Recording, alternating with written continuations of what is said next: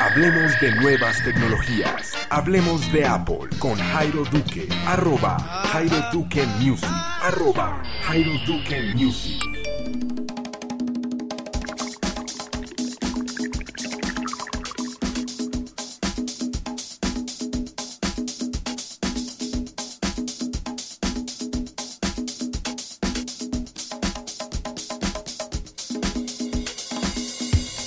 Hola amigos de Hablemos de Apple, bienvenidos a este podcast. Yo soy Jairo Duque, arroba Jairo Duque Music en Twitter.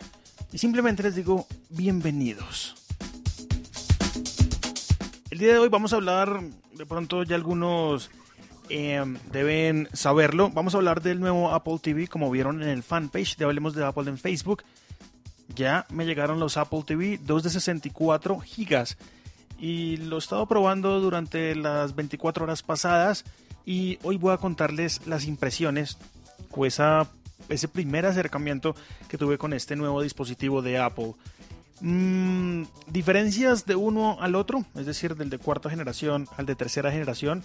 Eh, viene, por supuesto, en la parte de hardware, parte de diseño exterior. Este nuevo Apple TV es un poco más grueso y trae tvOS, que es el nuevo sistema operativo de Apple para estas cajas de televisión. Tuve problemas para iniciarlo. No sé por qué con el Wi-Fi no pude iniciarlo. Me tocó conectarle un cable de Ethernet para que funcionara. Este cable de red directo de mi router al Apple TV y voilà, funcionó.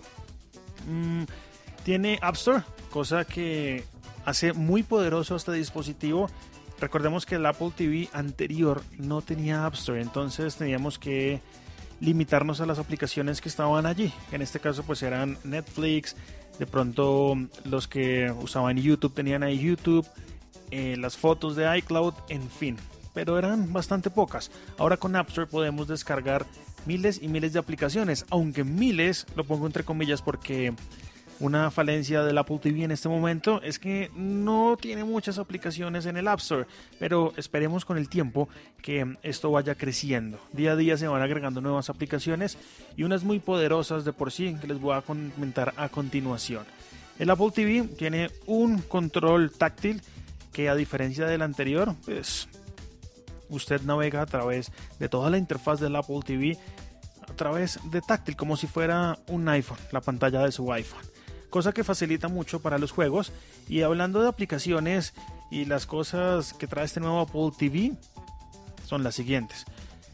Netflix, YouTube, Kello Concerts, que son aplicaciones que se van actualizando con el tiempo. Es decir, que si Netflix quiere actualizar su aplicación, lo hace como lo hace en iOS.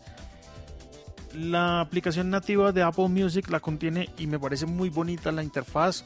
Yo creo que así debería ser la interfaz de iTunes como la del Apple TV. En Apple Music, por supuesto. Mm, de las aplicaciones que he utilizado, además de las ya mencionadas, he bajado algunos juegos y me ha gustado jugar. Hay juegos de carros como Asphalt y el control responde bastante bien. Si ustedes alguna vez jugaron Nintendo Wii o tienen Nintendo Wii, sabrán que los controles tienen una tecnología que si uno voltea el control hacia la derecha y está manejando un carro, el carro va a hacer lo mismo.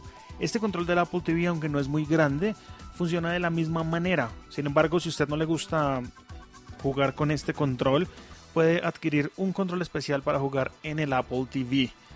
Juegos como Asphalt me han gustado y también juegos en familia, como algunos de deportes, algunos de bolos, que he logrado jugar con mi esposa un poco en la noche mientras tenemos tiempo, ¿no? Por otro lado, les cuento que mm, hay un feature que me encanta, algo que con lo que quedé matado, y es que puedo conectar audífonos Bluetooth directamente al Apple TV y de esta forma, si me levanto a las 3 de la mañana a ver una de mis series favoritas como es Flash, The Flash, mm, simplemente conecto mis audífonos Bluetooth al sistema y automáticamente todo el audio del Apple TV, en este caso la película o la serie de Netflix, se van a transmitir a través de mis audífonos, cosa que me ha gustado que no podía hacer con el otro Apple TV. También pueden conectar parlantes Bluetooth, em, una ventaja grandísima para las personas que tenemos parlantes de alta gama en cuarto, es decir, en el cuarto ahí al lado de la cama para que todo suene bastante bien. Y simplemente lo conectamos al Apple TV a través de Bluetooth y voilà, tenemos audio 5.1 funcionando perfectamente a través del Apple TV.